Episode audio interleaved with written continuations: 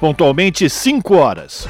Começa agora Jornal Brasil Atual, edição da tarde. Produção em parceria com Brasil de Fato. As notícias que os outros não dão. Movimentos populares, política, direitos humanos, economia, mundo do trabalho, cultura e prestação de serviço. Jornal Brasil Atual. Edição da tarde.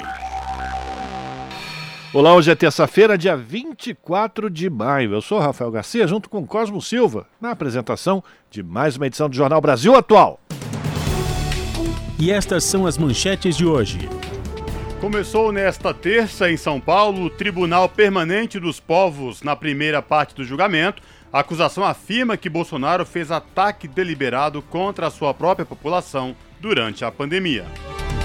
Justiça acolhe a ação popular que pede que o ex-juiz e ex-ministro Sérgio Moro seja condenado a ressarcir o Estado brasileiro por prejuízos causados à Petrobras e à economia do país em sua atuação à frente da Operação Lava Jato. E Jair Bolsonaro recorreu da decisão do ministro do Supremo Tribunal Federal, Dias Toffoli, que arquivou a notícia crime que ele apresentou contra o também ministro Alexandre de Moraes, por abuso de autoridade, por investigá-lo no inquérito das fake news. Governo anuncia que a Petrobras mudará novamente seu comando. José Mauro Ferreira Coelho perdeu o emprego após apenas 40 dias no cargo. No seu lugar foi indicado um auxiliar, um auxiliar do ministro da Economia, o Paulo Guedes. Movimento dos Trabalhadores Rurais Sem Terra vê motivo para impeachment de Bolsonaro em compra de tratores com verba de famílias rurais. MST se reúne a entidades em representação no Tribunal de Contas da União. Revista Time elege dois brasileiros entre as 100 pessoas mais influentes do mundo em 2022. São eles a coordenadora executiva da Articulação dos Povos Indígenas do Brasil, a Sônia Guajajara, e o cientista Túlio de Oliveira. Comissão de Direitos Humanos do Senado debate o assédio institucional. Os participantes destacam o desmonte de instituições e pedem a aprovação de uma proposta que transforme o ICMBio, IBGE e PEA em instituições permanentes de Estado. Guerra na Ucrânia eleva risco de segurança, insegurança alimentar no mundo, segundo o relatório divulgado pelo Fórum Econômico Mundial, que aponta ainda para o crescimento da desigualdade em todo o planeta. 5 horas 2 minutos, horário de Brasília. Participe do Jornal Brasil Atual Edição da Tarde por meio dos nossos canais nas redes sociais. facebook.com barra Rádio Brasil Atual. No Instagram, arroba Rádio Brasil Atual. Twitter, arroba RA Brasil Atual. Ou pelo WhatsApp, o número é 11 96893 7672. Você está ouvindo? Jornal Brasil Atual, edição da tarde. Uma parceria com Brasil de Fato. Na Rádio Brasil Atual. Tempo e temperatura. A tarde desta terça-feira aqui na capital paulista é de tempo pouco nublado. Neste momento, os termômetros marcam 21 graus. Não tem previsão de chuva para hoje. Durante a noite, o tempo fica limpo e à madrugada a temperatura cai, ficando na casa dos 13 graus. Em Santo André, São Bernardo do Campo e São Caetano do Sul, a tarde de terça-feira também é de tempo parcialmente nublado. 20 graus neste momento. Na região do ABC Paulista não vai chover. Será mais um dia de tempo firme. Durante a madrugada, a temperatura fica na casa dos 13 graus. Em Mogi das Cruzes, mesma coisa, terça-feira ensolarada, tempo pouco nublado. Agora os termômetros marcam 20 graus. A partir de agora, finalzinho da tarde, o vento começa a ficar mais gelado e não tem previsão de chuva. Durante a madrugada, a temperatura fica na casa dos 12 graus. E em Sorocaba, região do interior de São Paulo, a tarde desta terça-feira é de sol, agora 24 graus. Também não tem previsão de chuva, o período da noite será de ventinho mais gelado e céu limpo e estrelado. Durante a madrugada, a temperatura fica na casa dos 14 graus. E ó, logo mais eu volto para falar como fica o tempo nesta quarta-feira. A temperatura volta a subir. Na Rádio Brasil Atual, está na hora de dar o serviço. São 5 horas e 5 minutos pelo horário de Brasília. A gente vai saber agora a situação, Rafael e Fábio Balbini, do trânsito na cidade de São Paulo. A CT informa que neste exato momento são 33 quilômetros de lentidão em toda a cidade de São Paulo. As regiões com maiores índices, sul com 11 quilômetros e oeste com 9 quilômetros de lentidão, respectivamente. E aqui na Paulista, Rafael Garcia? Livre, livre. Acabei de fazer a verificação. Parecia aqui o rapaz da CET, não precisei nem de binóculo. Dá pra gente observar as duas pistas, tudo tranquilo. Motorista que tiver necessidade de passar agora pela Paulista, pode pegar, tá tranquilo aqui. Maravilha. E lembrando a você que hoje no centro expandido não pode circular os veículos com placas finais 3 e 4 por conta do rodízio na capital paulista. E agora a situação do metrô nesta tarde de terça-feira. O metrô informa que todas as linhas operam em situação de tranquilidade. O trabalhador, a trabalhadora não vai encontrar nenhum problema caso precise utilizar as linhas do metrô. É o caso do Fábio Balbini, quando vem de Mauá, porque ele pega o trem e o metrô Linha Verde em Tamanduateí. E agora a situação tre dos trens da CPTM, que é a Companhia Paulista de Trens Metropolitanos. Hoje pela manhã a linha Rubi deu problemas, mas já está tudo normalizado. A CPTM informa que todas as linhas operam em situação de tranquilidade para os usuários do trem na cidade de São Paulo. E olha só, gente, a Ecovias, que é a concessionária que administra o sistema Anchieta Imigrantes, informa que quem vem da Baixada Santista rumo ao ABC ou à capital, lá embaixo, no começo de trecho de serra, em Cubatão, o trânsito pela rodovia Anchieta é muito complicado aí, portanto não é uma boa solução pegar a Anchieta neste exato momento lá na Baixada Santista. Quem desce pela Anchieta de São Paulo rumo ao ABC, ABC rumo à, à Baixada, Baixada, Santista, Santista né? o trânsito flui tranquilo sem nenhum problema e esta mesma situação se verifica na rodovia dos imigrantes, tanto para quem desce como para quem sobe. Salve rapaziada, nós somos o grupo Casuarina. A gente tá aqui na Rádio Brasil Atual, 98,9 FM. Aqui rola as notícias que as outras não dão e as músicas que as outras não tocam. Participe da programação pelo WhatsApp 968937672. Valeu!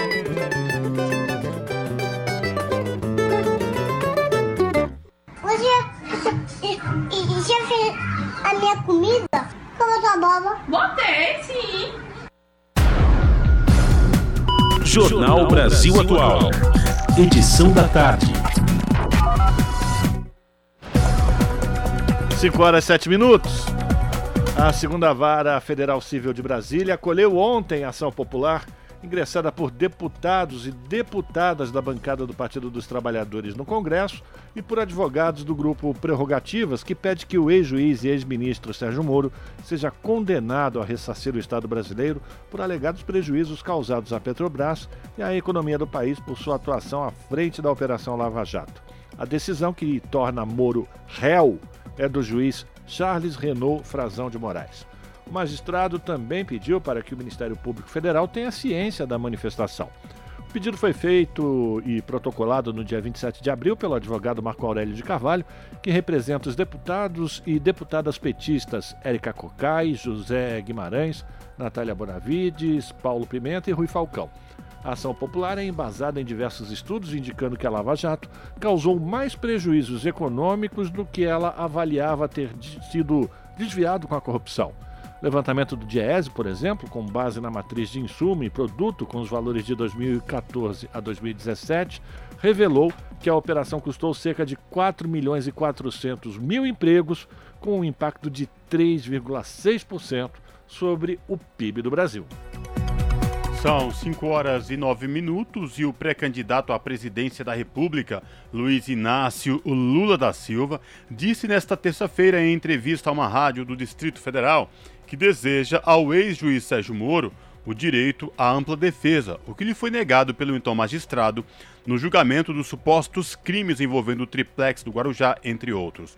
Lula foi inocentado em todas as acusações. Moro foi declarado parcial, inclusive pela Comissão de Direitos Humanos das Nações Unidas. Abre aspas. Quem nessa acusação, o ex-juiz Sérgio Moro, tem o direito de defesa e a presunção de inocência que eu não tive com ele que ele possa se defender e que a imprensa possa ser honesta ao divulgar as coisas contra ou a favor a ele, e não com a parcialidade que transmitiu contra mim, disse Lula. E que o mundo dá volta, hein, seu Cosmo Silva, né? Capota. Capota, é fato. Bom, vamos lá, 5 horas e 10 minutos. O presidente Jair Bolsonaro recorreu da decisão do ministro do Supremo Tribunal Federal, Dias Toffoli, que na semana passada arquivou a notícia crime que ele apresentou contra o também ministro Alexandre de Moraes. O chefe do executivo acusa Moraes de abuso de autoridade por investigá-lo no inquérito das fake news. No recurso, a defesa de Bolsonaro pede que Toffoli reconsidere a sua decisão ou leve o caso ao plenário do Supremo. O objetivo de Bolsonaro é que a corte remeta a notícia crime à Procuradoria-Geral da República, que poderia então pedir ao Supremo a abertura de inquérito contra o ministro. A ação contra Moraes, que ficou sob relatoria de Toffoli, foi apresentada ao Supremo Tribunal Federal no último dia 17, em mais uma ofensiva do presidente contra o Judiciário. Você está ouvindo? Jornal Brasil Atual, edição da tarde uma parceria com Brasil de Fato. São 5 horas e 11 minutos. O Ministério de Minas e Energia divulgou na noite de ontem uma nota oficial em que informa que o governo federal decidiu trocar a presidência da Petrobras. Segundo a nota, José Mauro Ferreira Coelho, que assumiu o cargo há 40 dias, será substituído por Caio Mário Paz de Andrade na presidência da empresa. Paz de Andrade, que vai assumir a presidência, é secretário especial de Desburocratização, Gestão e Governo Digital do Ministério da Economia. Ele será o quarto presidente da estatal no governo atual. Antes dele, foram o presidente da Petrobras Roberto Castelo Branco, o general da Reserva do Exército Joaquim Silva e Luna e José Mauro Ferreira Coelho. A Petrobras diz que novos fatos relevantes serão oportunamente divulgados ao mercado.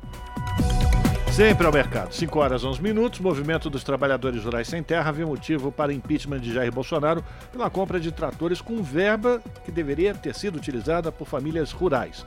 O movimento se uniu a entidades em representação no Tribunal de Contas da União e quem vai trazer mais detalhes é o repórter Douglas Matos. O presidente Bolsonaro poderia sofrer impeachment após o desvio de 90 milhões de reais do orçamento federal para a compra de tratores e com recurso que deveria ter sido direcionado a famílias pobres que sofreram com o impacto da pandemia. Para o movimento dos trabalhadores rurais sem terra, a resposta é sim. Em entrevista ao Brasil de Fato, Alexandre Conceição, da direção nacional do MST, disse que o caso demonstra as políticas anti-povo e anti-agricultura familiar do executivo Executivo Federal. 90 milhões de combate à pobreza é desviado por Bolsonaro para a compra de tratores para latifundiários nas suas bases eleitorais.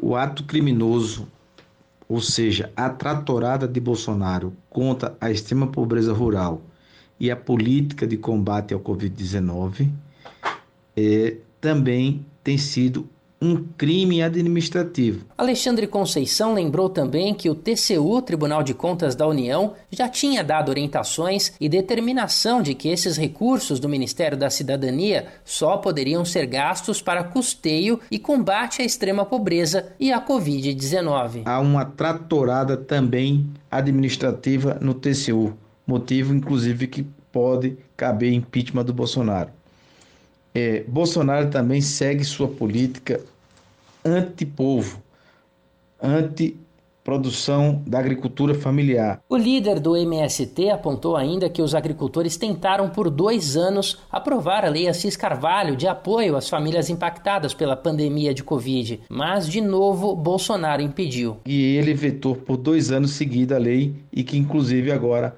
se encontra no Senado. E nós pedimos ao Senado, o presidente do Senado que é, regulamente a lei Assis Carvalho, pois essa lei garantiria é, um custeio às famílias que estão em situação de insegurança alimentar no campo e, ao mesmo tempo, um crédito fomento para produzir alimento e um crédito para compra institucional, que garantiria, inclusive, a distribuição de, seja, de cesta básica para as populações das cidades que estão em situação de pobreza. O caso dos tratores, mencionado pelo MST como motivo para o impeachment de Bolsonaro, foi divulgado pela Folha de São Paulo. De acordo com o jornal, o governo usou cerca de 90 milhões de reais do dinheiro que deveria ter sido direcionado a famílias pobres para comprar os veículos agrícolas. O executivo adquiriu 247 equipamentos no final de 2021, não tendo definido quais cidades seriam beneficiadas, ou seja, não houve critério técnico técnico apresentado pela gestão bolsonarista. Em junho, o TCU autorizou que sobras de orçamento resultantes da transição do programa Bolsa Família para o Auxílio Brasil pudessem ser liberadas. Essa decisão atendeu o pedido da pasta da cidadania, mas o tribunal condicionou a utilização ao custeio de despesas com enfrentamento do contexto de calamidade relativa à pandemia. O governo, porém, ignorou as duas coisas. Os gastos não têm relação com a Covid e as compras são de investimento e não de custeio. Da Rádio Brasil de Fato, com reportagem de Paulo Motorim em Brasília, Douglas Matos. E o nosso contato agora no Jornal da Rádio Brasil Atual, edição da tarde, é com o Vitor Nuzzi. O Vitor Nuzzi, que é repórter do portal da Rede Brasil Atual, redebrasilatual.com.br. Olá, Vitor, prazer falar contigo mais uma vez, seja muito bem-vindo, tudo bem? Tudo bom, Cosmo? Prazer em falar com você novamente. Obrigado pelo convite. Vitor, diga lá quais destaques do portal da RBA você traz para os nossos ouvintes nesta terça. Cosmo, a gente acompanhou na manhã desta terça né, a primeira parte do julgamento do Tribunal Permanente dos Povos, né, um julgamento simbólico sobre o governo Bolsonaro, as ações do governo Bolsonaro durante a pandemia e suas consequências para a população. A, a acusação é um julgamento, né, como com, aquela formalidade judicial, jurídica, a acusação é, quer provar que o governo Bolsonaro agiu de forma deliberada contra a população e, por isso, teria cometido crimes contra a humanidade. O Vitor, este Tribunal Permanente dos Povos, esse julgamento, que acontece de forma simultânea né, aqui em São Paulo e em Roma, lá na Itália. As denúncias contra Bolsonaro, divulgadas por várias entidades aí, a gente sabe que não é um tribunal que tem um fator especificamente condenatório no sentido de punir, mas é um tribunal que vai julgar o conteúdo moral de tudo que vem acontecendo no Brasil e repercute muito, né, Vitor? É, exatamente, Cosmo. É, você mesmo entrevistou no final de semana a a jornalista Laura Greenhalgh, né, da Comissão Arles, que é uma das entidades que apresentaram a, a, o pedido de julgamento, é, ela falou sobre isso, né, que o objetivo também era dar visibilidade internacional a, a essa situação, dar, dar voz às vítimas da Covid aqui no Brasil. O, julgamento tem muito desse, desse aspecto, né? Ah, como você falou, foi instalado um tribunal aqui em São Paulo, no Salão Nobre da Faculdade de Direito da USP, ali no Largo São Francisco, né, um lugar bastante tradicional, o julgamento é acompanhado de Roma. O Tribunal Permanente dos Povos tem sede na Itália, surgiu na Itália, né, aliás, em 1979. Essa primeira parte da, do julgamento teve os advogados de acusação, teve testemunhas de acusação, alguns depoimentos depoimentos, alguns uh, bastante fortes, inclusive, e continua amanhã com perguntas, mais depoimentos e perguntas às testemunhas. Vitor, algo neste primeiro dia de julgamento, lembrando aos nossos ouvintes aqui da Rádio Brasil Atual que esse julgamento do Tribunal Permanente dos Povos acontece hoje e amanhã. Neste primeiro dia, você que cobriu essa primeira parte, algo que te chamou a atenção? As, as falas dos advogados, né, cada um tinha 10 minutos para se manifestar, eram advogados da Comissão Ares, de Direitos Humanos, da Articulação dos Povos Indígenas, da BIB e da Coalizão Negra por Direitos. Foram, foram falas bastante consistentes, né, mas assim, pessoalmente, Cosmo, eu até fiz um, uma matéria à parte, eu achei bastante é, impactante depoimento da enfermeira, da presidenta da Federação Nacional dos Enfermeiros, que narrou é, com alguma dramaticidade a situação vivida pelos profissionais de saúde, principalmente ali nos, nos, primeiros tempos de Covid, né, em que não se sabia direito como lidar com, com a pandemia, não havia equipamento de proteção, não havia máscara, e para contribuir com esse cenário caótico, ainda havia um, um governo que jogava contra, né? É, que falava contra as máscaras, contra as vacinas, que defendia aglomerações. Aliás, uma parte, no começo do julgamento, teve uma, um vídeo de alguns minutos, exatamente com várias falas do presidente da República sobre a pandemia, né? Desde o começo, desde ali os primeiros meses de 2020, né? Aquela questão da gripezinha, resfriadinho, não sou coveiro, e não pode ser país de maricas. Bom, então, todas aquelas séries né, de, de, absurdos que a gente ouviu foram reunidos, né? Uma, uma espécie de melhores, não, piores momentos da ação presidencial durante a pandemia. E, e por isso mesmo, né, os advogados querem mostrar que, além de ter agido de forma deliberada contra a própria população, algum, alguns setores, né, como eh, negros, indígenas e trabalhadores profissionais da saúde, foram ainda mais atingidos por essa ação ou falta de ação do governo. Lembrando aqui aos nossos ouvintes do Jornal da Rádio Brasil Atual, edição da tarde, que o julgamento do governo brasileiro, brasileiro pelo Tribunal Permanente dos Povos acontece hoje, a primeira parte hoje no salão da Faculdade de Direito do Lago São Francisco, aqui no, na região central de São Paulo, simultâneo também acompanhado por Roma. Ele segue amanhã, na parte da manhã. É isso mesmo, né, Vitor? É isso, Cosme. Das a previsão das 9 às 13h30, no horário de Brasília, e tem transmissão nas páginas do YouTube de todas essas entidades que estão é, participando da, da, do julgamento. Inclusive, a transmissão também é feita pelo YouTube da TVT. Os nossos ouvintes aqui do Jornal da Rádio Brasil Atual, edição da tarde, que quiserem acompanhar o julgamento do governo brasileiro pelo Tribunal Permanente dos Povos, pode acompanhar também pelo YouTube da TVT, youtube.com/barra Vitor, obrigado mais uma vez por falar com os nossos ouvintes aqui no Jornal da Rádio Brasil Atual. Se cuide, espero falar contigo em uma próxima oportunidade, viu? Abraço. Um abraço, Cosmo. Cuide-se você também e até a próxima. Falamos aqui com o Vitor Nuzzi, no jornal Brasil Atual. 5 horas 21 minutos e em protesto contra o assassinato do jovem Guarani Caiová ocorrido no último sábado, indígenas retomam fazenda no município de Coronel Sapucaia, que fica no Mato Grosso do Sul, na fronteira com o Paraguai. Quem vai trazer as informações do Brasil de Fato é o repórter Murilo Pajola. A tensão entre indígenas e fazendeiros escalou no Mato Grosso do Sul, na região que faz fronteira com o Paraguai. Um jovem Guarani Kaiowá de 18 anos, Alex Recarte Vasques Lopes, foi assassinado com ao menos cinco tiros no último sábado. Em reação, indígenas tomaram uma fazenda na cidade de Coronel Sapucaia, no Mato Grosso do Sul. Segundo o CIMI, o Conselho Indigenista Missionário, os acampados relataram que drones sobrevoam o local desde a tarde desta segunda-feira. Eles disseram também que fazendeiros se reuniram na estrada ao lado. Ali perto e também neste fim de semana, no município de Japorã, lideranças Guarani e Andeva da terra indígena Ivicatu relataram ter tido parte de seu território invadido. Essa invasão teria ocorrido por meio de tratores e homens armados, pressionando para que a área seja cedida para arrendamento e monocultivo de soja. As duas situações aconteceram enquanto era realizada uma reunião entre lideranças indígenas da região da terra indígena Guaimbé, no município de Laguna Carapã. Muitas delas, portanto, não estavam presentes durante os ataques vividos em seus territórios. A Tiguaçu, Grande Assembleia dos Povos Guarani e Kaiowá, aconteceu entre os dias 17 e 21 de maio.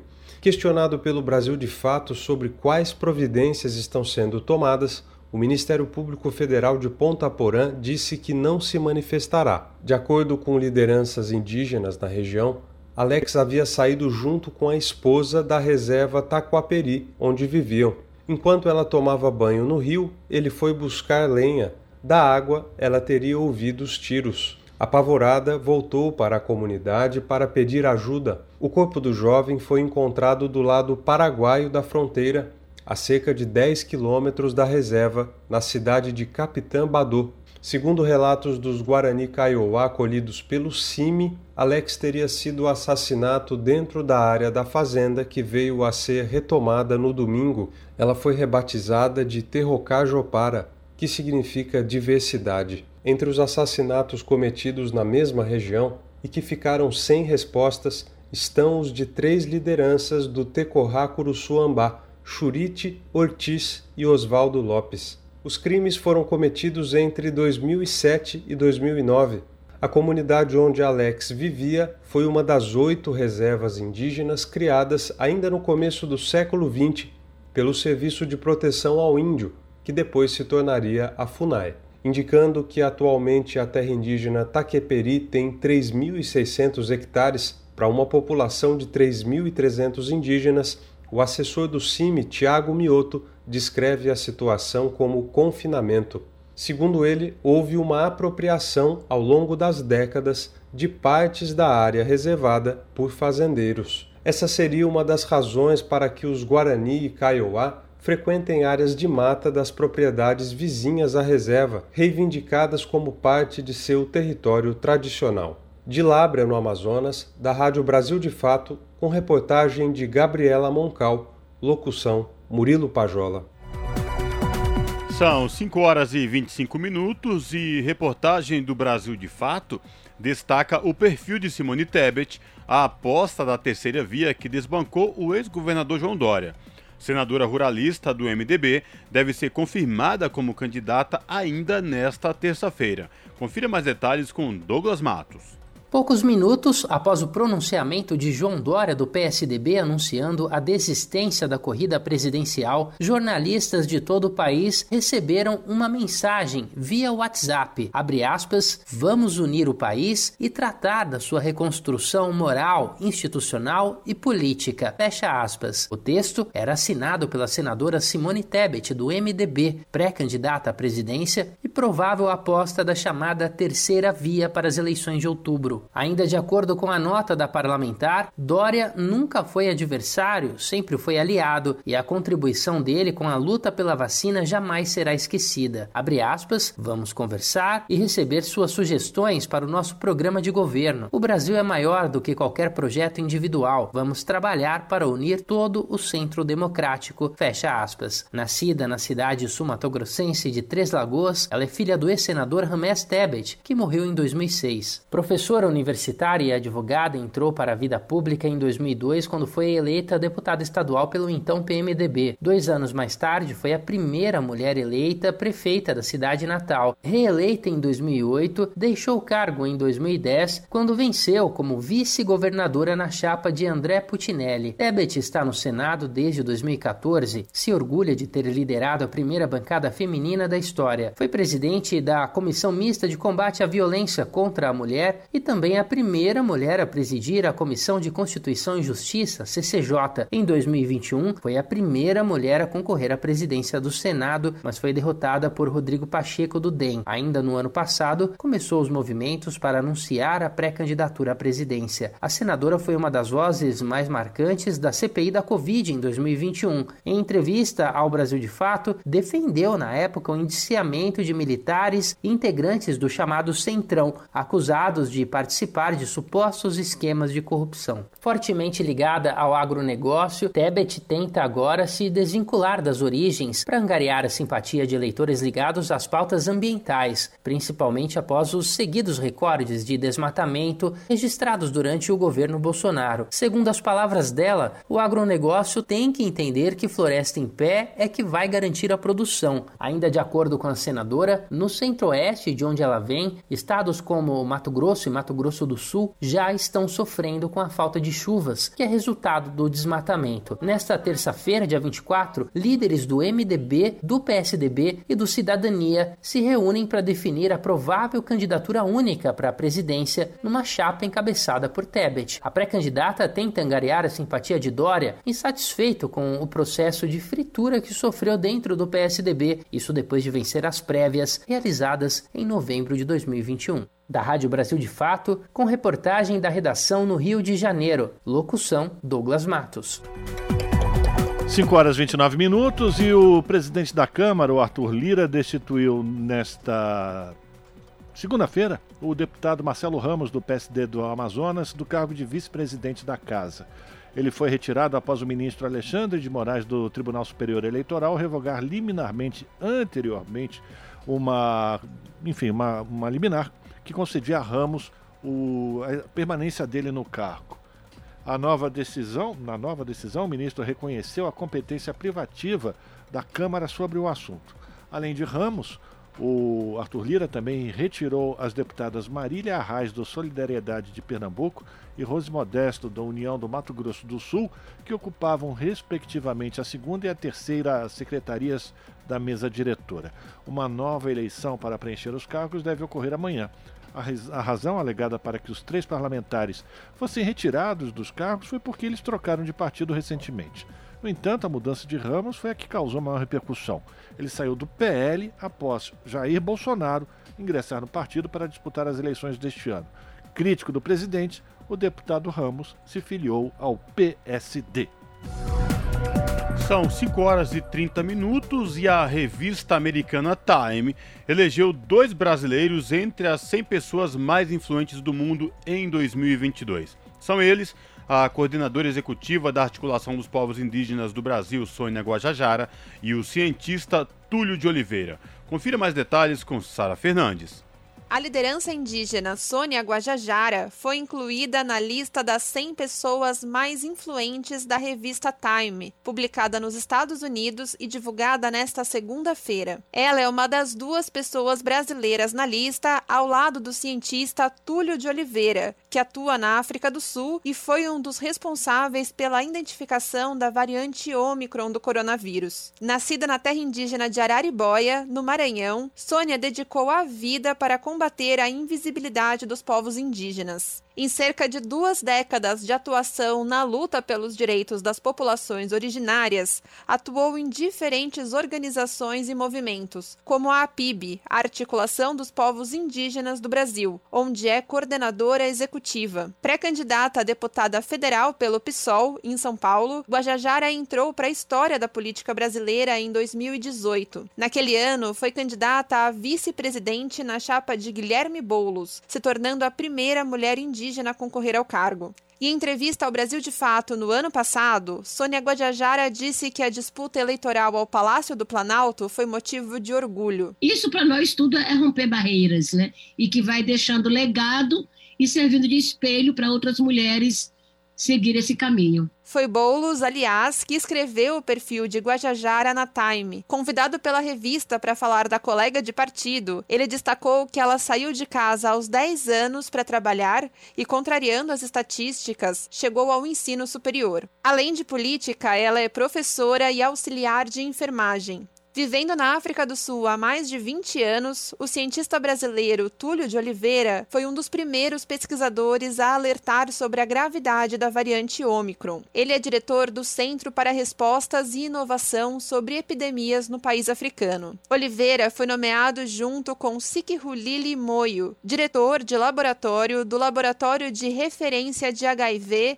de Botswana, Harvard, que também trabalhou na identificação da cepa. Desde 2004, a lista anual da Time reúne pessoas que contribuem para a mudança no mundo, sejam boas ou ruins. Em 2020, por exemplo, o presidente Jair Bolsonaro foi incluído e duramente criticado pela condução da resposta à pandemia, pela recessão econômica e pelo desmatamento. Agora, em 2022, os líderes da Rússia e da Ucrânia, Vladimir Putin e Volodymyr Zelensky, estão entre as personalidades listadas. De São Paulo, da Rádio Brasil de Fato, locução Sara Fernandes. Você está ouvindo? Jornal Brasil Atual, edição da tarde. Uma parceria com Brasil de Fato. São 5 horas e 33 minutos. O Índice Nacional de Preços ao Consumidor Amplo, o IPCA 15, considerado uma prévia da inflação oficial, ficou em 0,59% em maio, após ter registrado 1,73% em abril. Com o resultado, o índice acumula taxa de 4,93% no ano e de aproximadamente 12% em 12 meses. Os dados foram divulgados nesta terça-feira pelo IBGE, Instituto Brasileiro de Geografia e Estatística. Segundo o Instituto, apesar da desaceleração frente a abril, esse foi o maior índice para meses de maio desde 2016, quando ficou em 0,86%. Oito dos nove grupos de produtos e serviços pesquisados tiveram alta em maio. A maior variação veio da saúde e cuidados pessoais, com 2,19%. Já o maior impacto positivo foi provocado pelo grupo Transportes, 1,80%, desacelerando frente a abril, quando ficou em 3,43%. O IPCA 15 mede o avanço da inflação de um conjunto de produtos e serviços no varejo, referentes ao consumo das famílias com rendimento entre 1 e 40 salários mínimos. E a Receita Federal liberou hoje a consulta ao primeiro lote de restituições do Imposto de Renda à Pessoa Física de 2022. Este lote também contempla restituições residuais de exercícios anteriores. São quase 3 milhões e 400 mil contribuintes que vão ter o, o dinheiro depositado na conta bancária ah, lá no dia 31 de maio.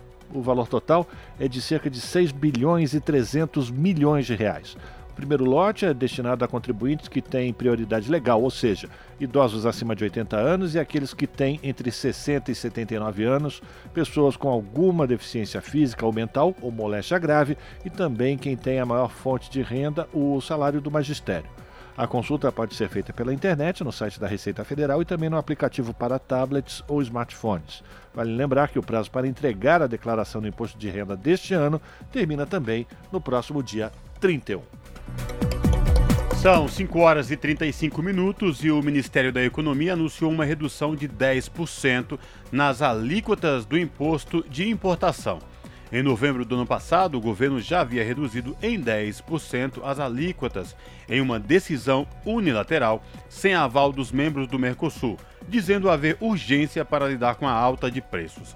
Segundo o secretário executivo do Ministério da Economia, Marcelo Guaranis, a iniciativa terá um alcance de 87% do universo tarifário do país. Essa medida vai valer até dezembro de 2023 e abrange bens como feijão, carne, massas, biscoitos, arroz e materiais de construção. Custo de vida, emprego e desemprego, cesta básica, tarifas públicas, salário mínimo. Agora, na Brasil Atual, a análise do DIEESE. E agora no Jornal Brasil Atual, a participação de Patrícia Pelatieri, que é diretora adjunta do DIEESE. A Patrícia faz uma avaliação de um estudo realizado pela Organização Internacional do Trabalho, mostrando que mais de dois anos após o início da pandemia, os trabalhadores continuam a sofrer os impactos da crise. Sua análise, Patrícia. Esse estudo que a OIT divulgou, trata-se do relatório Panorama Laboral para América Latina e Caribe. Ele é produzido desde 1994 e olhando para a América Latina como um todo, para a região, a identificação de que essa é a pior crise do mercado de trabalho desde que esse relatório é elaborado, olhando a região como um todo.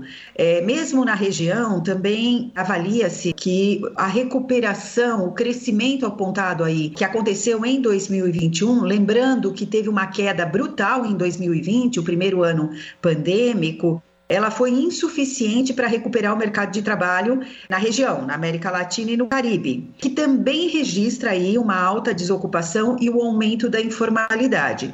Mas se nós olharmos os números da região, nós vamos ver que o Brasil se encontra numa situação ainda mais catastrófica, números ainda mais alarmantes do que a média da região. Por exemplo, o, o crescimento econômico regional de 2021 foi na média 6%. O do Brasil foi 4,5%. E isso se reflete nessa geração de postos de trabalhos.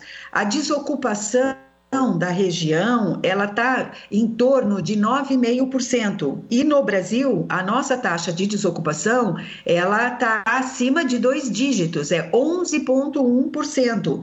O crescimento que está previsto para a região em 2022 é de pouco mais de 2%. No Brasil, as previsões a cada momento elas são revistas sempre para baixo e possivelmente nós não tenhamos nenhum crescimento esse ano, ou muito próximo do zero. Assim como na região toda, a crise pandêmica, ela, diferentemente de outras crises econômicas, nós já conversamos sobre isso aqui, ela afetou mais as ocupações informais, né? E o que significou deixar milhões de pessoas sem nenhuma renda e o que se apurou também nesse estudo foi que entre 60% e 80% dos empregos recuperados foram empregos informais, o que significa dizer que na região, em cada duas pessoas ocupadas, uma está na informalidade. Se nós olharmos aqui para o Brasil, o que nós tivemos também, é, essa recuperação, né, essa recuperação da atividade econômica, ela se refletiu em postos de trabalho mais precarizados, tanto postos com menos horas de trabalho, subocupação, como a grande parte, mais de 80%, de postos de trabalho informais. Além disso, o que nós identificamos e que também o estudo da ONU identifica na região, mas nós identificamos com maior severidade no Brasil, é o aprofundamento das desigualdades que já demarcam o mercado de trabalho brasileiro, né? Então, assim, a taxa de desocupação, de desemprego geral, ela é de 11,1%, mas quando nós olhamos para a taxa de desemprego dos homens, ela fica em 9,1% e o das mulheres de 13,7%. Aí a gente olha a taxa de desemprego dos pretos, é de 13,3%.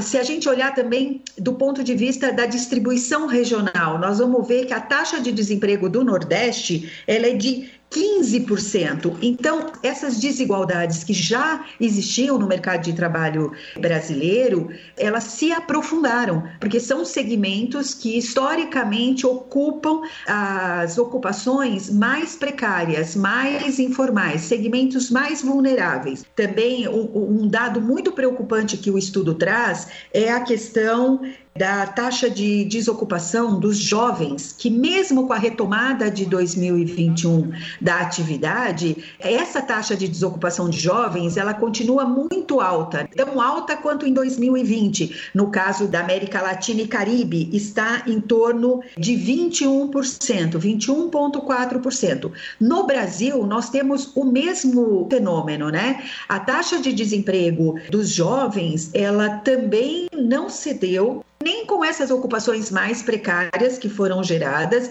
e ela, ela fica próxima de 23%.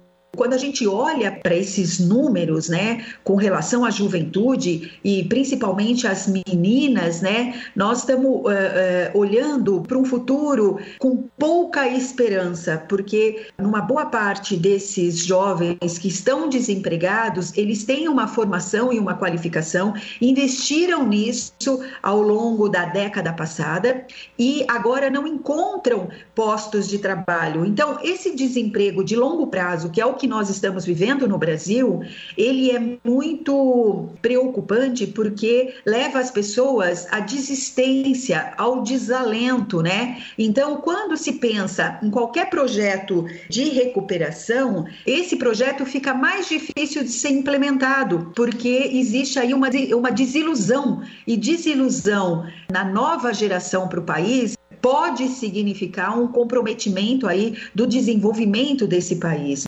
Caminhando aqui para as conclusões, o, o estudo aponta, e a gente também vem apontando isso, inclusive as centrais sindicais elaboraram um caderno de propostas, é necessário adotar uma agenda mais ampla de políticas de grande alcance, centrando aí na questão da criação, da geração de emprego de qualidade, de emprego formal. Então, é preciso uma atuação muito contundente, o mais rapidamente possível, para que a gente consiga reverter essa tragédia que nós estamos vivendo no mercado de trabalho regional e, mais especialmente, no mercado de trabalho brasileiro.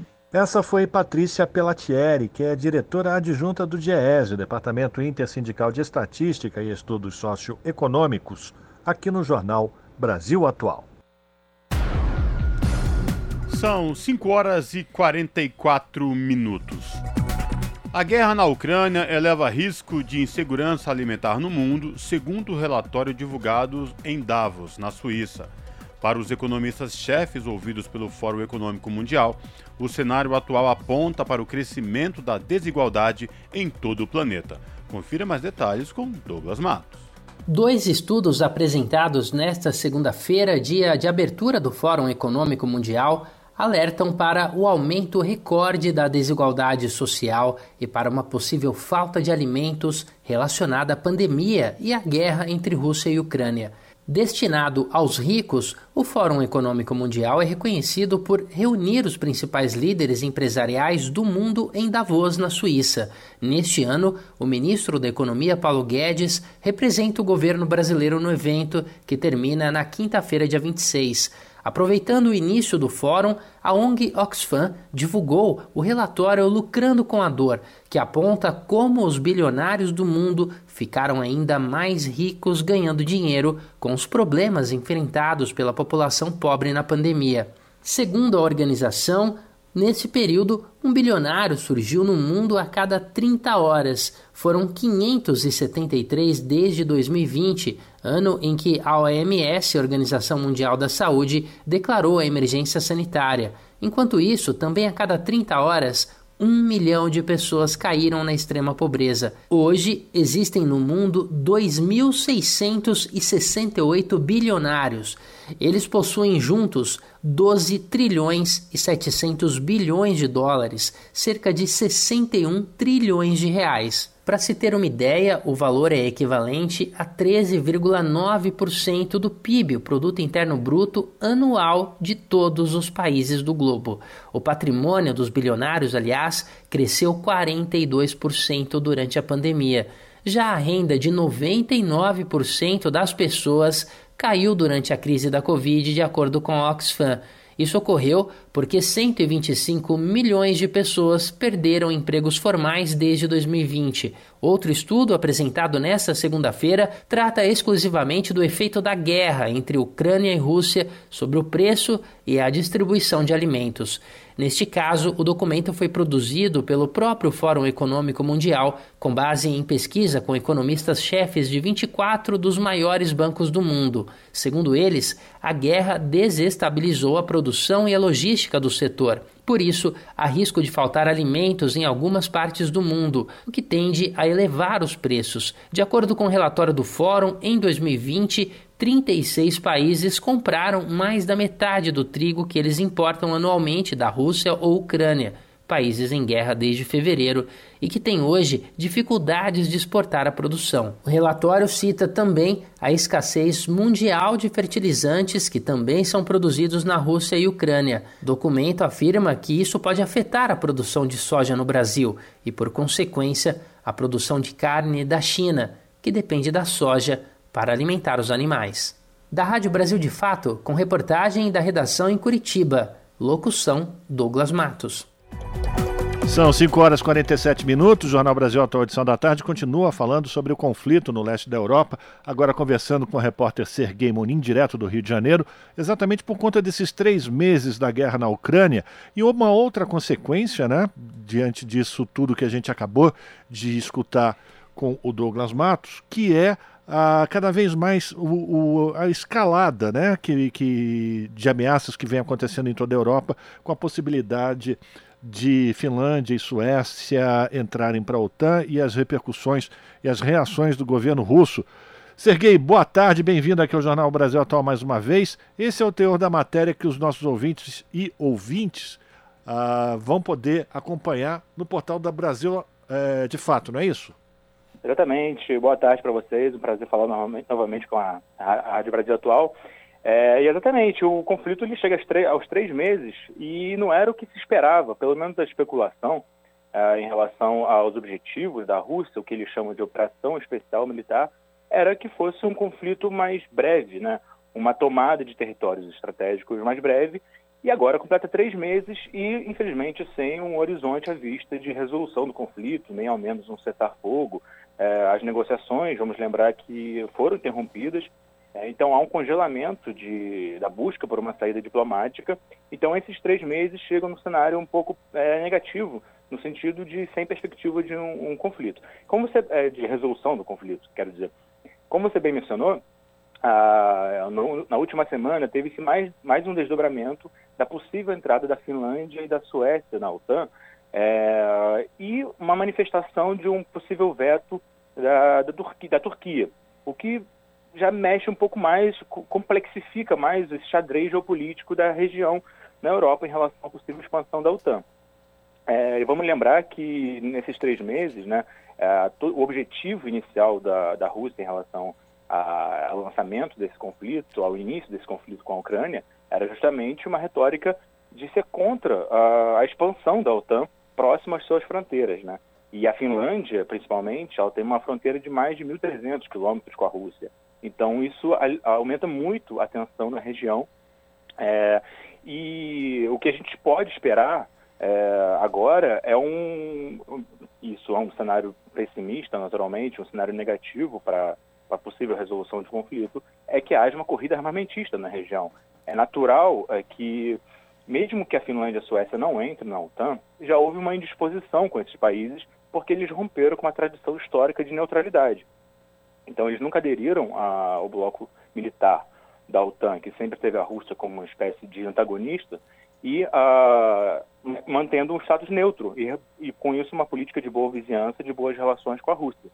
Agora, com esse status neutro rompido, é natural que as fronteiras estejam alimentadas com tropas, mesmo que não esteja um conflito aberto, que é mais improvável, porque a Finlândia, a princípio, não tem uma, uma relação belicosa com a Rússia, como agora a Ucrânia, mas ainda assim é possível a disseminação de armas nucleares na fronteira, aumento de tropas, e se a OTAN é, instalar tropas na Finlândia e na Suécia, que fazem fronteira com a Rússia, aliás, a Finlândia, que faz uma grande fronteira com a Rússia, é, isso com certeza é um desdobramento negativo e aumenta muito mais a tensão na, do conflito ucraniano, aliás, para fora da, da Ucrânia, o que é um cenário perigoso.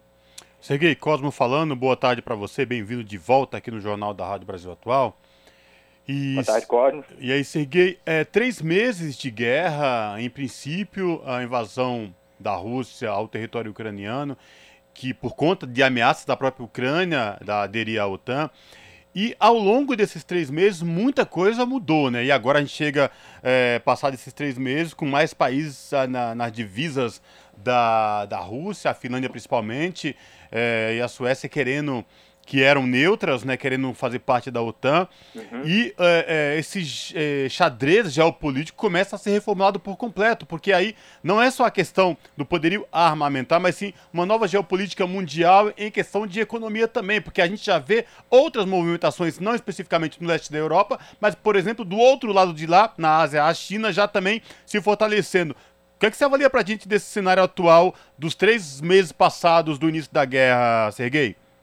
É, perfeito, bem lembrado a China, porque a gente percebe um papel muito importante, interessante de observar, que são esses dois atores políticos é, que podem é, numa posição para si vantajosas, posições vantajosas para conseguir seus próprios interesses diante de um conflito que está ultrapassando certas escalas de tensão, é, mas posições vantajosas, mas que podem mudar os rumos do conflito, né? porque a China é uma potência militar, potência econômica, que é um possível mediador. E a Turquia, vamos lembrar, que, que manifestou essa vontade de vetar a Finlândia e a, e a Suécia de aderirem à, à OTAN, é, ela tem um, papel também ambíguo, né? Ela tem uma posição dupla, né? Porque ela sempre manteve boas relações com a Rússia e também tem manteve é, faz parte da aliança militar e inclusive a, a Turquia, vamos lembrar que ela sediou uma das rodadas de negociação entre Rússia e Ucrânia, entre as delegações em Istambul, essas, essas que eu falei que foram congeladas agora. Mas então são dois países que podem mover um pouco as peças. Agora, só uma outra, outra questão mais localizada no, no conflito ucraniano mesmo, que a gente pode é, pensar como destaque nesses três meses, como certo balanço, uma coisa central que uh, mudou nesses três meses foi a mudança de estratégia da Rússia. Uh, inicialmente, a Rússia anunciou a operação militar com objet dois objetivos centrais de desnazificação e desmilitarização da Ucrânia, o que são objetivos que podem soar um pouco vagos, né? É, e durante, no, durante esses três meses, no, em abril, meados de abril, para ser mais preciso, a Rússia anunciou a retirada de suas tropas na, dos arredores de Kiev, né, a capital da Ucrânia, e concentrou, concentrou o seu objetivo de tomar pontos estratégicos na região de Donbass, que é ali no leste ucraniano, onde já tem uh, forças pró-Rússia, né? são lugares, lugares, lugares que têm população pró-Rússia e são regiões separatistas que anunciaram, inclusive, a independência da Ucrânia. Então, o que pode ser analisado, concluído disso, é que a Rússia, existe um certo desgaste desse conflito já, tanto internamente quanto externamente, com todo o isolamento que a União Europeia o Ocidente, de maneira geral, produziam em relação contra a Rússia, mas há um certo desgaste e a Rússia precisa demonstrar alguma vitória, alguma, alguma vantagem militar estratégica. E por isso essas regiões onde já tem mais acesso, elas seriam mais vantajosas de criar um corredor ali no leste da Ucrânia para de vantagem. Então, a expectativa é que, se alcançar esses objetivos, o conflito pode ser é, encaminhado por um fim, mas um, um, um, fim no sentido de um cessar-fogo. Ah, se isso acontecer, ainda assim, uma tensão irreversível, porque a Ucrânia não está disposta, em nenhum momento se manteve disposta a ceder territórios. E, uh, e a Ucrânia, tanto o Ocidente já nesse isolamento em relação à Rússia, como mencionei, e a, uh, e a Rússia também não podendo anunciar nenhum fracasso, são posições já difíceis de mover. E a China, com todo o poder que tem, ela pode estabelecer alguma mediação. No entanto, ela tem se mostrado muito neutra, também com posições ambíguas, e a Turquia tem esse papel. Então, o que esses dois países é, anunciarem, os passos que eles vão dar, é que podem mudar o rumo, rumo, rumo do jogo a partir de agora. Mas ainda é muito nebuloso, são, são peças estratégicas que podem alterar o conflito, ainda não deram as suas caras é, nos seus próprios interesses, porque o que aparenta é que esses países estão barganhando para conseguir interesse, estão utilizando né, o conflito ucraniano para aproveitar e barganhar interesses locais nas suas próprias regiões. Inclusive a Turquia, né, Sergei, que está fazendo Exatamente. realmente uma negociação com os dois lados, né, tanto com a Rússia como também com os países que fazem parte da OTAN e Estados Unidos querendo obter. Vamos ver quem, quem dá mais nesse leilão, né? Exatamente. E é um, é um leilão bizarro a... também, né? Isso, exatamente. Só complementando que a Rússia, nessa relação com a Turquia, ela não está disposta, não tem muitas condições para estabelecer sanções. Ela precisa também desse apoio considerando que está bem isolada em relação ao Ocidente. Então, a Turquia, que fica meio no meio do caminho entre o Ocidente e Oriente, com pé na OTAN e com boas relações com a Rússia, é um fator chave para a Rússia que ela não pode abrir mão. Bom, e a gente convida então os nossos ouvintes, as nossas ouvintes aqui do Jornal Brasil Atual, acessar o brasildefato.com.br, inclusive porque as matérias que o Serguei produz sobre esse conflito no leste da Europa, sempre elas são muito é, mediadas, né? Porque se a gente pega só os grandes veículos de comunicação, a, a, as informações elas sempre vêm com um viés muito pró-OTAN, muito pró-Estados Unidos e sem abrir os, o, enfim, os pontos de vista que também fazem parte dessa, enfim, dessa equação, desse jogo, desse tabuleiro, uhum. que vem é, por, por conta da, da Rússia. A gente convida então as pessoas para poderem acessar uma cobertura que tem um pouco mais de tranquilidade, né? Tranquilidade no sentido de poder oferecer as várias visões desse conflito e o Serguei tem, tem feito esse trabalho pelo Brasil de fato. E agradecer a tua participação, Serguei, e te convidar para participar mais vezes, tá certo? Eu que agradeço, foi um prazer enorme e até a próxima. Um abraço, a gente conversou com o Serguei Munim, repórter do Brasil de Fato, aqui no Jornal Brasil Atual. Esse é o Jornal Brasil Atual, edição da tarde. Uma parceria com Brasil de Fato. São 5 horas e 57 minutos e Antônio Guterres pede a universitários em Nova Jersey que ajudem a construir um mundo melhor. Metade do curso dos formandos foi realizada durante a pandemia. Da ONU News em Nova York, Mônica Grayley. O secretário-geral da ONU, Antônio Guterres, participou nesta terça-feira da cerimônia de formatura dos estudantes da Universidade de Seton Hall, no estado americano de Nova Jersey. Ao assumir a palavra, ele citou o slogan da faculdade: Qualquer que seja o perigo, siga em frente, para pedir aos estudantes que se empenhem na criação de um mundo melhor para todos. Guterres alertou os estudantes sobre o estado do mundo em perigo hoje em dia e citou conflitos e divisões numa escala jamais vista em décadas, do Iêmen à Síria, da Etiópia à região do Sahel e além. Ao mencionar a guerra na Ucrânia, que ele classificou de violação da integridade territorial de um país e da Carta das Nações Unidas, ele ressaltou o imenso sofrimento humano, destruição e morte. A guerra também agravou a crise financeira de energia e alimentar ao redor do mundo. O secretário-geral ressaltou a crise climática que ameaça fazer desaparecer comunidades inteiras, com governos falhando em agir contra a emergência do clima. O líder da ONU citou a piora da pobreza, exclusão e desigualdade, o ataque aos direitos humanos e a questão da fome que afeta milhões de pessoas. Guterres, que se declara feminista, lembrou que as mulheres continuam fora da liderança de grandes empresas e dos centros de poder. A confiança nos governos também caiu. As redes sociais estão sendo usadas para destruir o tecido social espalhar um discurso de ódio, o que foi visto recentemente no massacre em Buffalo, no estado de Nova York, há 10 dias. O secretário-geral citou as ameaças da nova Guerra Fria com tons nucleares, o terrorismo sectário baseado em disputas antigas e a explosão do nacionalismo. Tudo isso, para ele, é sinal de um mundo em ruptura. E, segundo Guterres, a solução está na cooperação internacional, na construção de confiança que deverá ser fortalecida com as novas gerações de líderes também. Ele afirma que a sua geração e a geração de seus pais fracassaram nessa tarefa, mas que ele punha a esperança nos estudantes da Universidade de Seton Hall nesse dia da formatura.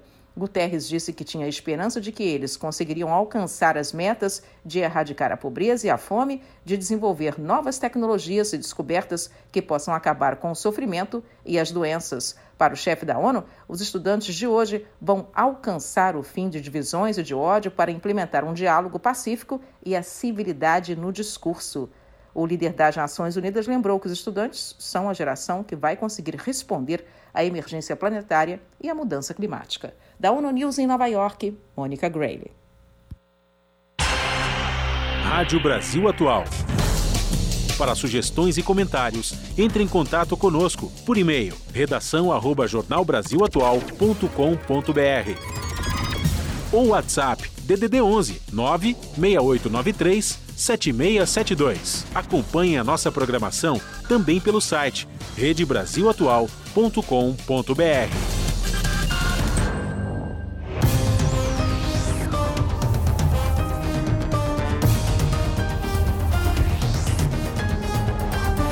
Agora, 6 horas, 1 minuto, hora da gente fazer contato com a redação da TVT para a gente conhecer quais serão os destaques da edição desta terça-feira do seu jornal.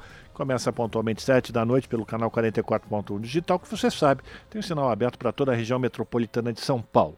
Quem vai trazer os destaques da edição de hoje é a apresentadora, a Ana Flávia Quitério. Olá, Ana, boa noite. Diga aí os destaques de hoje.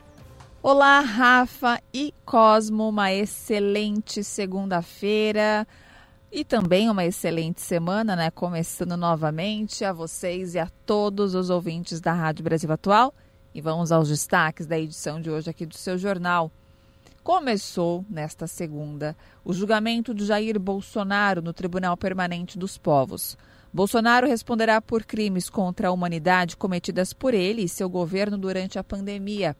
O tribunal, para quem não sabe, é uma instância de opinião dedicada aos direitos dos povos. Não tem efeito condenatório do ponto de vista jurídico, mas tem grande relevância política. A repórter Diana Rodrigues, ela esteve lá e acompanhou de perto e explica para vocês mais um pouco sobre esse julgamento. Falando em Bolsonaro, ele está tentando tirar a atenção da falta de uma política de preços para a Petrobras e do, caso, do caos econômico, porque né, o Brasil passa por pelo que nós estamos passando ultimamente. E como ele faz isso? Trocando mais uma vez o comando da estatal. Mas a população está atenta, claro, precisamos estar. Uma pesquisa mostra que a maioria é contra a privatização da Petrobras, porque sabe que a medida pode aumentar ainda mais o preço dos combustíveis. E para finalizar, quase 600 mil trabalhadores foram afastados por transtornos mentais em 2020, segundo dados da Previdência e do Ministério Público do Trabalho a gente deve, né? Vocês aí devem conhecer algum colega de trabalho que está afastado ou foi afastado justamente por isso, muita pressão, é, e aí surgem os transtornos mesmo. E a categoria mais afetada é a dos bancários. Segundo o levantamento do Sindicato dos Bancários de São Paulo, Osasco e região, com base nos dados do INSS, entre 2009 e 2017, o total de trabalhadores afastados por doença cresceu 30%. Bom, essas e outras reportagens completas vocês conferem comigo pontualmente às sete da noite no seu jornal. Bom programa, Rafa Cosmo. Beijão grande para todo mundo e até daqui a pouco. Jornal Brasil Atual, edição da tarde. Uma parceria com Brasil de Fato. É, de fato é início de semana, mas hoje é terça-feira, né, Ana Flávia? Ana Flávia tem que dar um desconto, porque ela não veio trabalhar ontem, tô na ca cabeça de segunda-feira, é né, isso Rafa? aí, é isso aí. Mas hoje, terça-feira, dia 24 de maio, os destaques do seu jornal aqui na TVT. E a gente continua com o Jornal da Rádio Brasil Atual edição da tarde, porque ontem, segunda-feira, ontem, segunda-feira, voltou a funcionar presencialmente o balcão de direitos promovido pela Ordem dos Advogados do Brasil, Seção São Paulo, por meio do Núcleo de Movimentos Sociais e População de Rua da Comissão de Direitos Humanos. A iniciativa, que estava atendendo apenas de forma virtual por conta do coronavírus, desenvolve atendimentos gratuitos para orientar as pessoas sobre seus direitos. Quem traz mais detalhes é Larissa Borer. Voltou ontem e seguirá até o final do ano o atendimento presencial do programa Balcão de Direitos. A iniciativa é uma forma de ajudar pessoas mais vulneráveis, como imigrantes, usuários de drogas e pessoas em situação de rua, a terem assistência e orientação para garantir acesso ao sistema de justiça. Também visa encaminhar denúncias sobre violações dos direitos humanos sofridas pelas pessoas.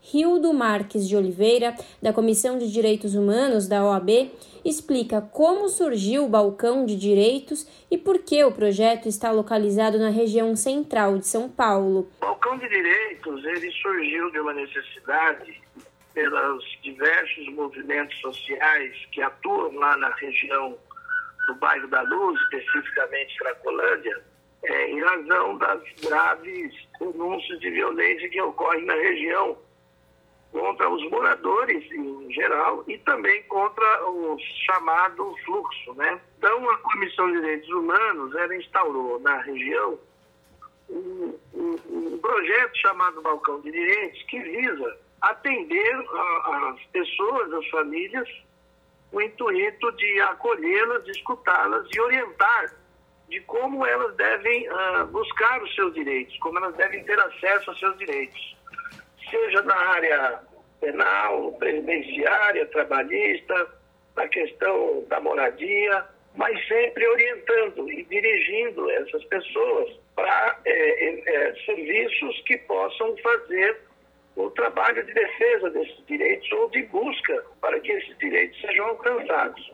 E, de outro lado, também servir como um ponto para receber as denúncias de violência ou de violação dos direitos humanos. Rildo conta que, nesse período em que o trabalho foi executado de forma virtual, muitas pessoas não conseguiam ser atendidos pela falta de acesso à internet. Além disso, o atendimento presencial permite uma maior interação com a pessoa, seja pelos gestos ou olhares, garante o advogado e integrante da Comissão de Direitos Humanos da OAB São Paulo. Fora do atendimento online, foi uma forma que a gente conseguiu, é, de maneira muito correta, colocada pelas autoridades sanitaristas, em função da pandemia. Mas acontece que essa população ela tem muita dificuldade desse atendimento online, por, por exatamente ser uma população vulnerável e não possuir né, celular, não possuir computador, e o que dificulta né, para ela o acesso. Então a importância da gente retomar é que agora nós vamos poder conversar, vamos poder escutar os moradores, ouvir as suas, as suas queixas, ouvir as suas reclamações, né? e podermos orientar de maneira mais efetiva, né? no sentido de que todo e toda cidadã, cidadão e cidadã, eles têm direito de acesso à justiça. Né? Todos são, independente da condição humana, detentores do direito de poder acessar né, os seus direitos. Sempre às segundas-feiras, das 5 da tarde às 8 da noite, quatro equipes formadas por quatro advogados e assessorados pelos membros dos movimentos sociais atuarão em conjunto, tanto no acolhimento das pessoas como na escuta e compartilhamento das orientações, para que as pessoas finalizem as soluções apontadas. Para Rildo, a ideia é formar uma grande rede de proteção na direção dos direitos humanos em parceria com os movimentos sociais. Ele não vai atender só pessoas em situação de rua, ele vai atender todas as pessoas em situação de vulnerabilidade. Migrantes, imigrantes, refugiados. Vamos retomar o, o atendimento presencial, onde faremos aí uma espécie de retomada, chamando todas as lideranças uh, da região, bem como todos os advogados e advogadas que serão voluntários nesse projeto. Teremos também a presença de representantes do Ministério Público, da Defensoria, do CONDEP, do Conselho de Direitos Humanos, numa forma de que faremos as parcerias para fazermos uma grande rede de proteção aos direitos humanos lá na região. O atendimento continua no Teatro Faroeste, agora em novo endereço, na Rua General Osório, número 23, na Luz, centro de São Paulo. O atendimento é feito toda segunda-feira, das 17 às 20 horas. Larissa Borer, Rádio Brasil Atual e TVT. São 6 horas 10 minutos.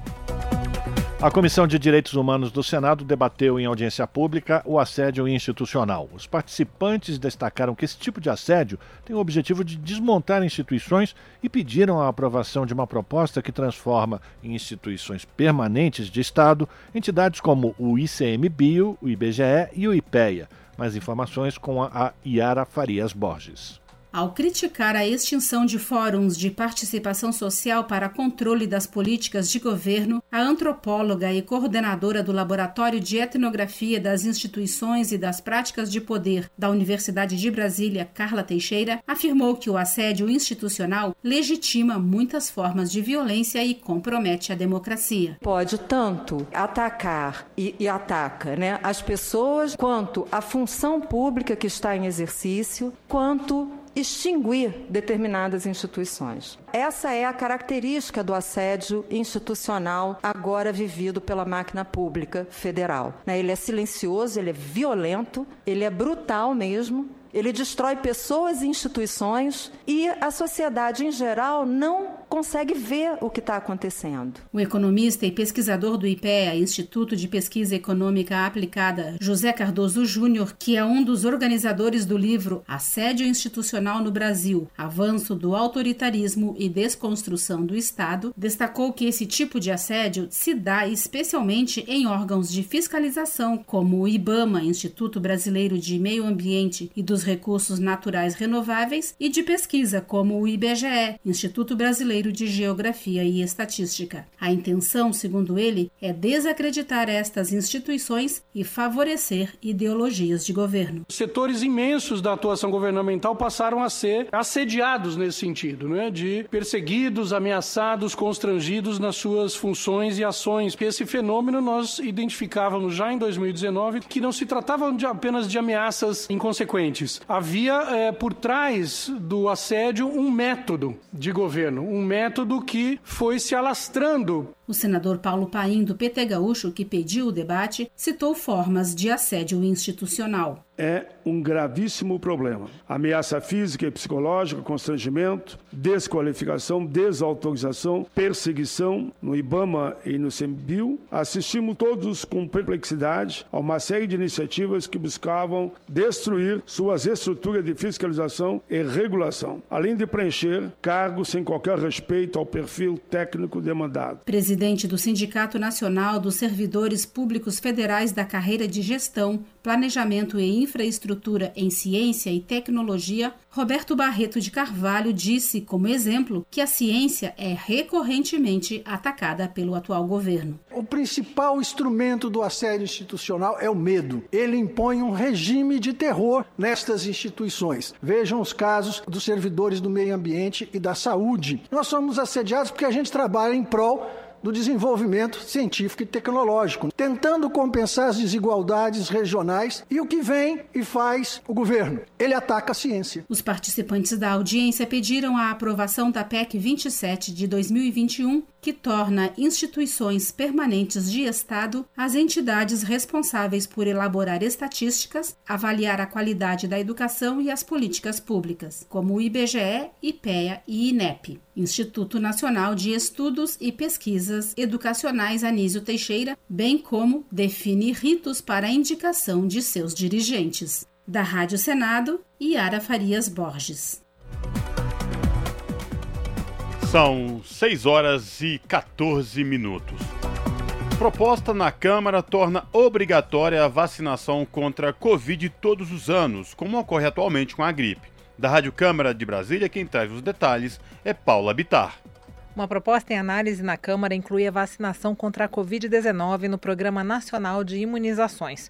O PNI foi criado em 1975 por determinação do Ministério da Saúde, com o objetivo de coordenar as ações de imunizações que se caracterizavam na época pela descontinuidade e pela reduzida área de cobertura. Segundo o projeto, a vacinação contra a Covid será obrigatória e o imunizante deverá, se necessário, ser atualizado anualmente, conforme as variantes em circulação, como é feito atualmente para o vírus da gripe.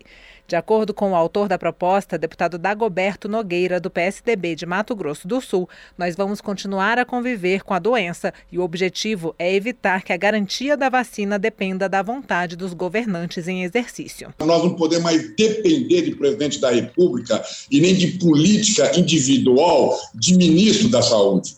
Então, nós temos que colocar no Plano Nacional de Imunização é, porque ela vai estar sempre junto conosco. Eu, eu tenho como ela, é, como se fosse uma gripe né, que nós vamos ter daqui para frente. Mas se não vacinar, nós vamos continuar perdendo gente. Então, quando você coloca no plano nacional, cria a obrigação anual de fazer a vacina contra a Covid. Agora, logicamente, que esse plano nacional vai, vai ter que discutir se ela vai ser anualmente, se a cada dois anos, se a cada três anos, vai ser de acordo com a necessidade. A proposta tem ficado entre as campeãs nos canais de participação popular da Câmara. A maioria dos cidadãos que têm se manifestado, no entanto, tem se posicionado contrariamente ao projeto. Na enquete que acompanha a página da proposta na internet, 98% dos internautas, mais de 18 mil pessoas até esta terça-feira, disseram discordar totalmente do texto. Entre os argumentos citados estão que as vacinas seriam experimentais, que as pessoas devem ser livres para escolher se querem se vacinar, além da possibilidade de efeitos adversos.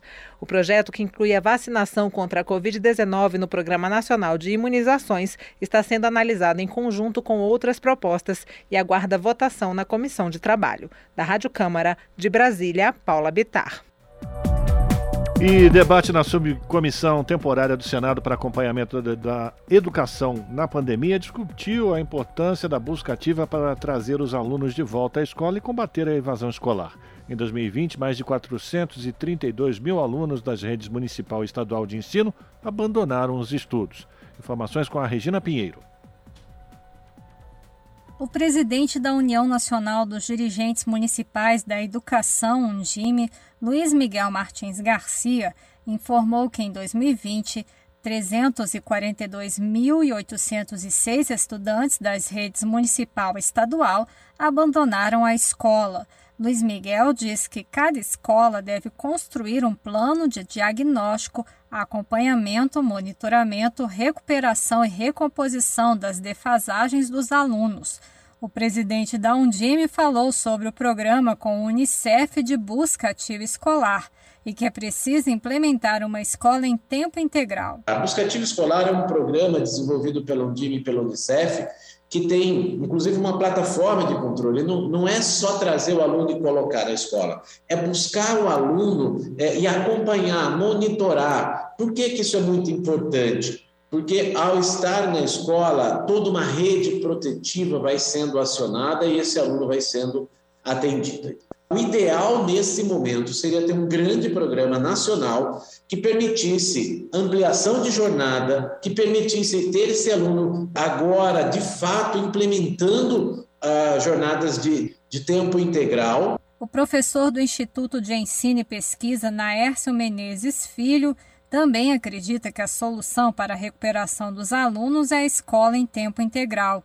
Ele afirmou que os estudantes mais pobres tiveram maior dificuldade para acompanhar atividades escolares à distância. Foi muito mais difícil para os mais pobres acompanharem as atividades escolares à distância durante a pandemia, né? Primeiro porque tem muito mais pessoas em casa, se a densidade de moradores por dormitório, por classe de renda. Então, os pobres têm na região norte, por exemplo, tem quase três pessoas morando em casa, em cada dormitório, dividindo o quarto. Pouco espaço para poder aprender e realizar as tarefas. E além disso, os pais não conseguem ajudar os mais pobres. Essa é a proporção de estudantes cujos pais têm ensino médio completo ou mais. Entre os mais pobres, no ensino fundamental, só 36% dos pais têm ensino médio completo. Para o presidente da subcomissão, senador Flávio Arnes, do Podemos do Paraná, a recomposição da aprendizagem passa pela identificação das dificuldades de cada aluno.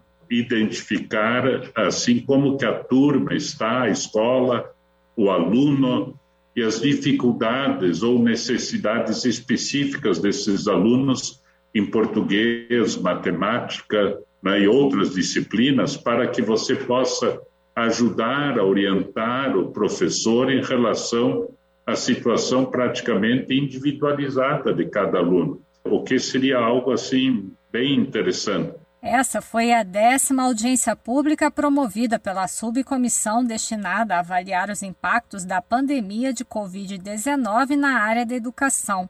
Da Rádio Senado, Regina Pinheiro. Esse é o Jornal Brasil Atual, edição da tarde. Uma parceria com Brasil de Fato.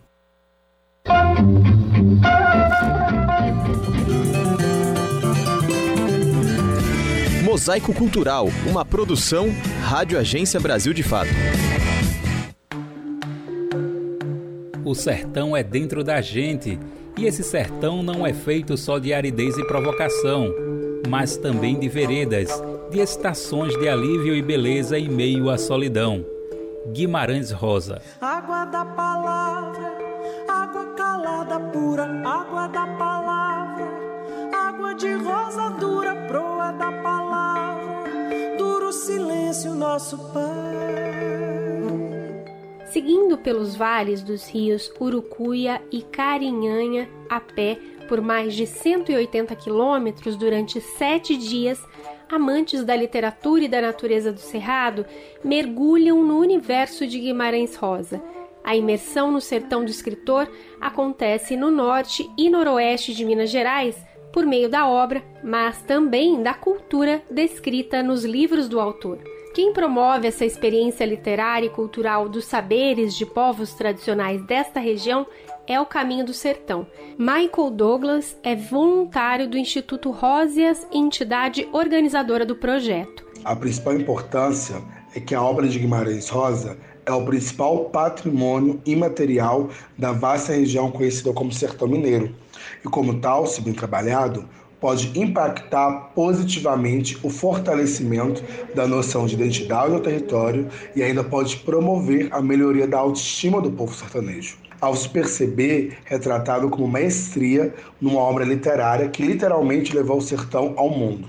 No caso particular do Caminho do Sertão, a obra fundamenta, ilustra e promove o turismo de base comunitária. Meio a meio rio, por entre as árvores da vida, o rio, rio, rio, por sob a risca da canoa, o rio, viu, viu. O escritor João Guimarães Rosa nasceu em Codisburgo, Minas Gerais, em 27 de junho de 1908.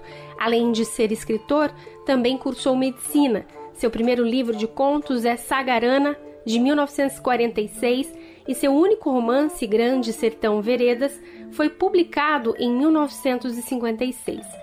O escritor foi eleito para a Academia Brasileira de Letras em 1963 e morreu em 1967.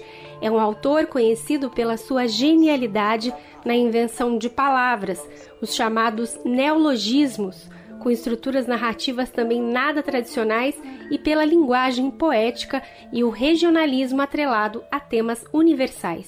A obra de João Guimarães Rosa deu voz aos desvalidos do sertão, ao sertanejo, aos idosos, aos doentes, aos loucos, à mulher, aos bandidos, aos bêbados, à criança, aos animais e mesmo aos elementos da natureza.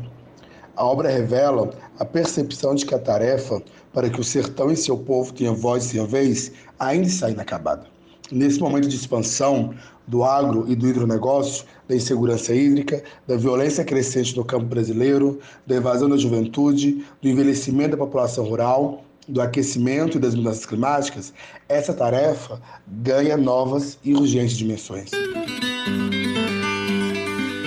Segundo Michael, a rota socioecoliterária do Caminho do Sertão surge a partir de ações de desenvolvimento regional, gestadas no início do ano 2000 a partir de uma necessidade de geração de renda e empregos para as comunidades da região.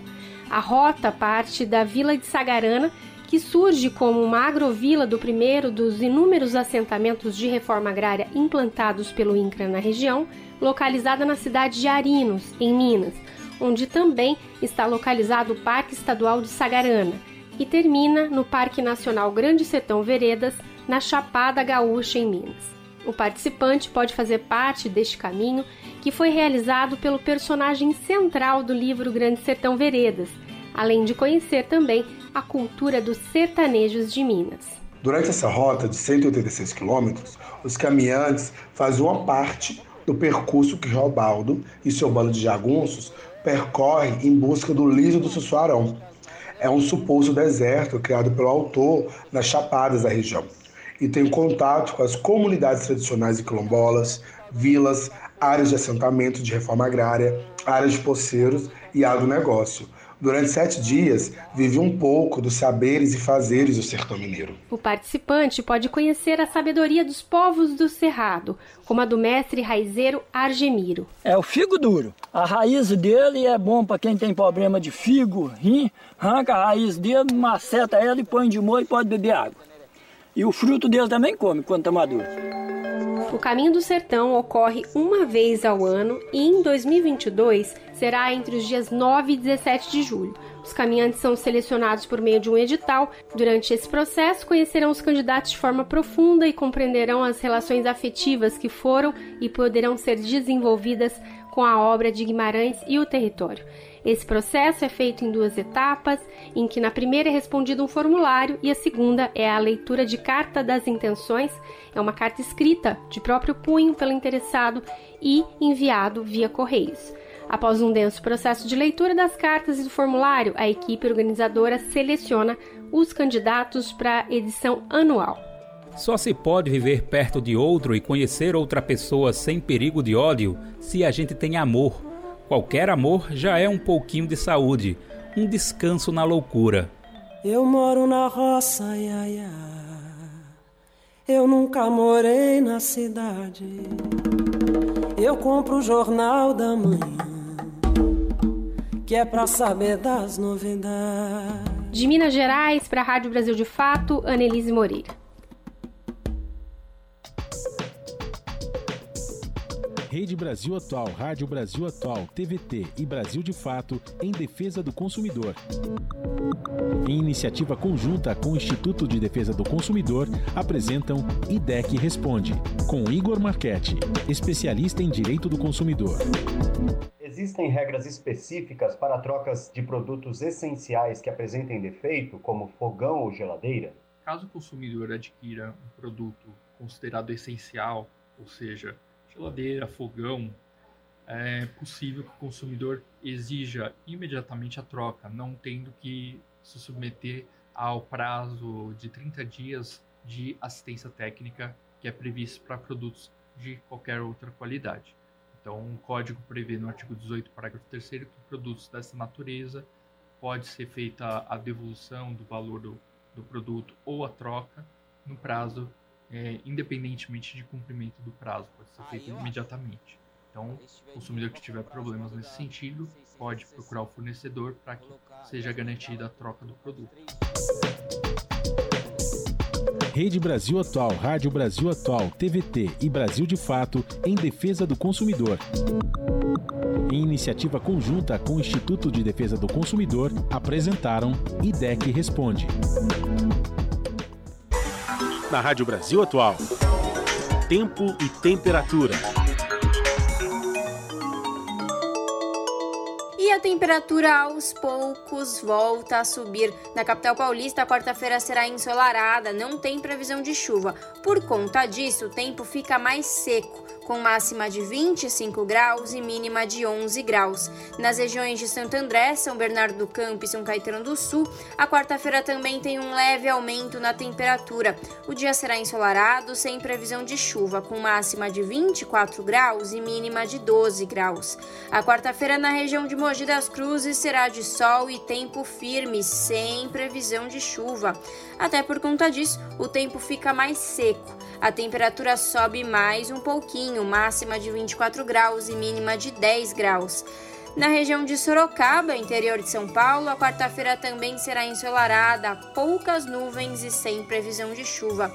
A temperatura dá uma subida, máxima de 26 graus e mínima de 13 graus.